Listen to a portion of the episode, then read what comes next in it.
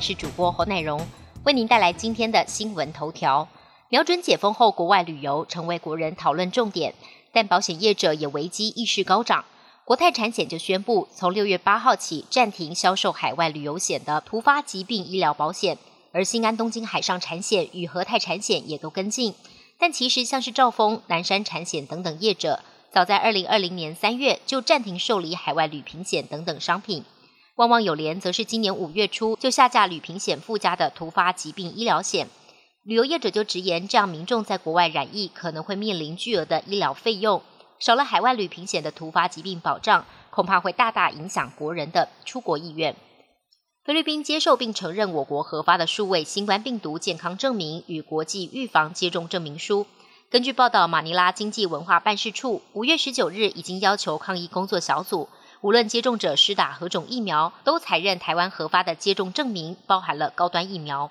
外交部发言人欧江安昨天表示。菲国政府这项保障我国人权益以及提升两国旅行便利的决定，外交部表示欢迎与肯定。莫德纳次世代疫苗传出好消息，指挥中心昨天指出，由于我国向莫德纳采购的疫苗还剩一千多万剂没有到货，合约中也保有选择次世代疫苗的权利，因此只要这个疫苗可以通过食药署的审查，台湾想要取得不会是太大问题。今天凌晨，中国四川在短短一个半小时内发生了五次地震。地震不只使得天花板的灯具剧烈的摇晃，还导致山坡土石崩落。消防队连夜出动进行清理，还有学生在睡梦中惊醒，吓到不敢回宿舍。有些人干脆在广场打起麻将。中国地震台网发布的资料显示，连五震第一起发生在凌晨的十二点零三分，规模五点八，震央位在四川阿坝市的马尔康市，震源深度只有十公里。截至到一点三十七分，当地又发生接连四次的规模三以上的地震，其中规模最大的一起达到六，连成都都能感受到强烈的震感。至于伤亡跟灾损，还在厘清当中。联合国最新的预测指出，乌俄战争将使全世界今年面临严重粮食匮乏的人数增加四千七百万人，总数来到三点二三亿人。玉米等等农作物无法出口，数百万人可能因此饿死。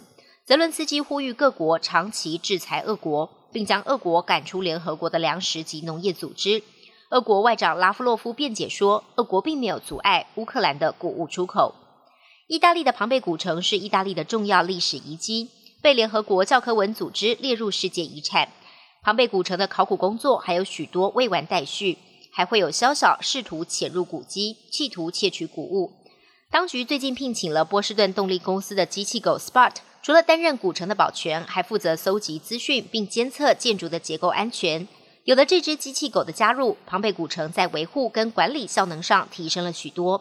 本节新闻由台视新闻制作，感谢您的收听。更多内容请锁定台视各界新闻与台视新闻 YouTube 频道。